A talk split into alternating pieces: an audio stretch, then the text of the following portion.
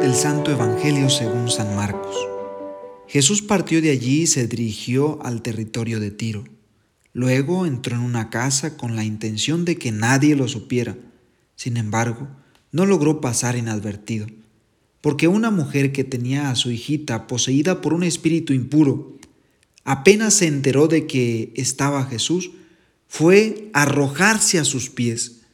La mujer, que no era judía, sino sirofenicia de nacimiento, le suplicaba que expulsara de su hija al demonio. Jesús le dijo, deja primero que se sacien los hijos, porque no está bien quitarle el pan a los hijos para tirárselo a los perritos. Ella le respondió, Señor, también los perritos debajo de la mesa se comen las migajas que caen de los hijos. Entonces Jesús le dijo, puedes irte, por lo que has dicho el demonio ya salió de tu hija. Cuando la mujer llegó a su casa, encontró a la niña acostada en la cama, pues el demonio ya había salido de ella. ¿Qué tal? Qué gusto estar nuevamente con ustedes en esta etapa, en este nuevo año que estamos comenzando. Y qué mejor hacer cada día una reflexión con ustedes desde la palabra. Recordemos que en el día a día las lecturas que escuchamos es el mensaje de Dios para nosotros que toca nuestra realidad, que toca nuestra vida y que quiere ser luz para nuestro caminar. Pongámonos en contexto.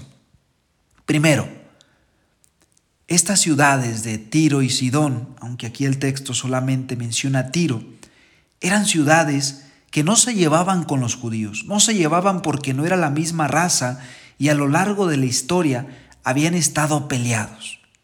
Y segundo, nos podemos preguntar por qué Jesús trata a esta mujer como un perro. Perro en el sentido bíblico hace referencia a un extranjero o a un pagano, es decir, aquellos que no comulgaban con los judíos. En realidad lo que Jesús está diciéndole a esta mujer, entre ustedes y yo no nos hemos llevado y tú vienes a mí a pedirme este favor. Quiero fijarme en un verbo que se me hace muy importante. En griego, prosepesen, que, que significa cayó, se arrojó a sus pies. Que nuestras rodillas, cuando tenemos un problema o tengamos alguna crisis, crisis en la vida o situación difícil, que nuestras rodillas caigan ante Dios. Que nosotros no caigamos ante el dinero como un ídolo ante, ante otras cosas. Esto de cayó a sus pies es muy interesante. Eh, pongamos, pongámonos en el lugar de esta mujer. Si tuviéramos, si estuviéramos en una situación semejante, con un hijo mal, con un hermano, con un padre o un amigo, tu novia, si estuviéramos en esta situación y le suplicáramos a Dios y su respuesta fuera, no te puedo ayudar, así como esta mujer, ¿qué harías? Esta mujer no se dejó llevar por lo que Jesús le dijo.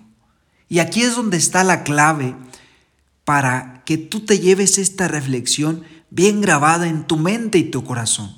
¿Cuál es la clave para lograr nuestros objetivos, nuestras metas en la vida?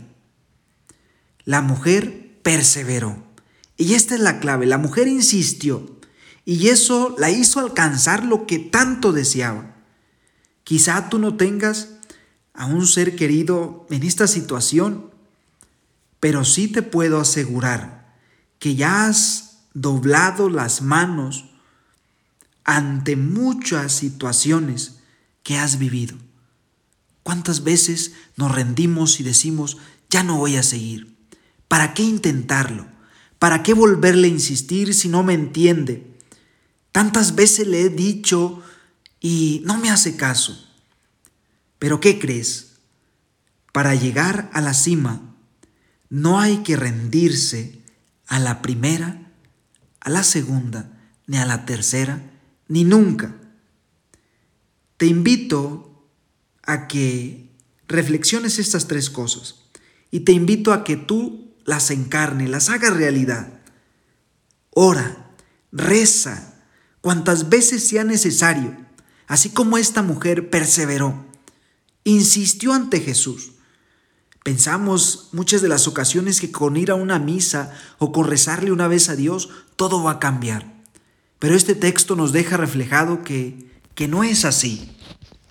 Segundo, que tus reacciones ante un no en la vida no sean de rabia, de coraje, de rechazo porque te dijeron no, no te puedo ayudar. Sigue insistiendo.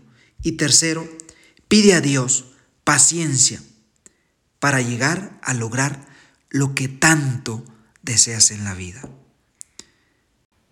Soy el Padre Omar Magaña Mendoza. Te invito hoy jueves sacerdotal a orar por nuestros sacerdotes, quizá aquel que te bautizó, con el que te confesaste la primera vez, o tal vez aquel que ya te ha casado. Bendiciones y feliz día.